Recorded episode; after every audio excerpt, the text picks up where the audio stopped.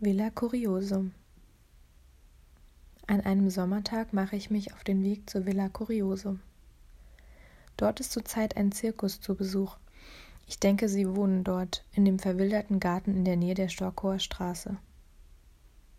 Seit Wochen will ich hingehen, aber ich habe mich nicht getraut, weil ich nicht wusste, was mich dort erwarten wird. Heute aber gehe ich hin, weil Freitag ist und ich nichts zu tun habe und die Veranstaltung erscheint zu seltsam, als dass ich jemanden einladen möchte, mich zu begleiten. Ich trete durch die Holzpforte des Grundstücks. Die Türen sind schräg geöffnet. Es ist, wie wenn man einen Camper betritt. Rot bepinselt und voller Splitter. Würde man mit seiner Hand daran entlangfahren, hätte man gleich eine Menge Spreisel in der Haut stecken. Ich sehe mich im Garten um. Sie haben eine Art Parcours der Kuriositäten aufgebaut. Es ist alles dabei: Kräuter zum Schnuppern, ein Erlebnispfad, ein Labor, in dem man sich einen toxischen Zaubertrank zusammenstellen kann.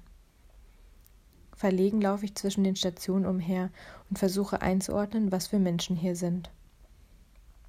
Bevor die Show im Zelt losgeht, macht sich eine Frau draußen bereit für einen Auftritt an einer riesigen Schaukel. Das Gerüst sieht alt und äußerst instabil aus, und alles hat diesen Zirkusgeruch, eine Mischung aus Gummi und Lagerfeuer. Die Frau schwingt an der Schaukel umher. Sie macht Saltos, lässt den Griff los und fängt sich wieder. Im Gras hängen Kinder, Punks und Menschen mit Behinderung herum. Wir werden darauf hingewiesen, an gewissen Fleckchen im Gras lieber nicht Platz zu nehmen, da wir sonst womöglich von der Schaukel getroffen werden könnten. Alle Zuschauer machen den Eindruck, als passen sie nicht ganz in die Mitte der Gesellschaft. Ich nehme mich nicht aus. Dann dürfen wir ins Zelt eintreten. Es ist quietschrot mit weißen Streifen, die längs entlang laufen. Irgendwie wünschte ich jetzt, ich hätte doch einen Begleiter, der dieses surreale Ereignis mit mir teilen könnte.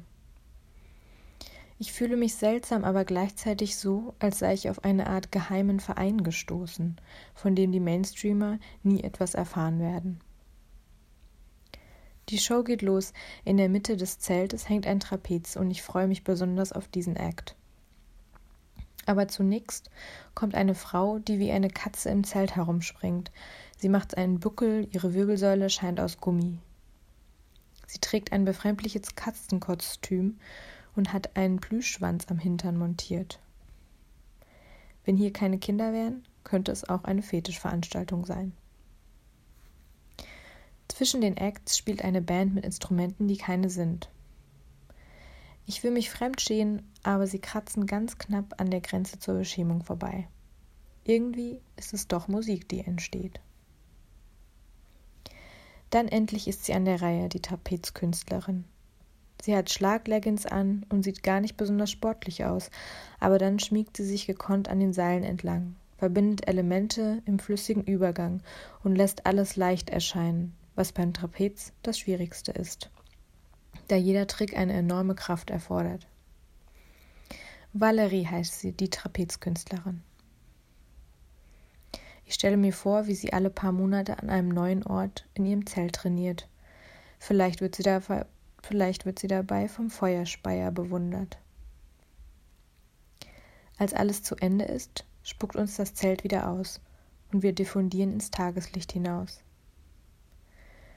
An einem Stand hängen Second-Hand-Kleider an einer improvisierten Stange.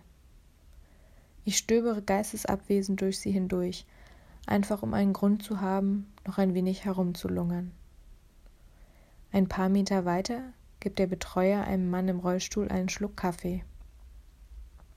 Die Kinder spielen um die Riesenschaukel herum, die jetzt wie im Horrorfilm einsam im Wind schwingt. Am Ende bin ich froh, alleine gewesen zu sein. Manche Situationen kann man nur in fremder Gesellschaft völlig aufsaugen. Ich bewege mich in Richtung Pforte, denke kurz an die Villa Kunterbund, auch so ein Fantasieort und verabschiede mich gedanklich von all den Außenseitern hier, mit denen ich mich in einem anderen Leben oder an einem anderen Tag vielleicht angefreundet hätte.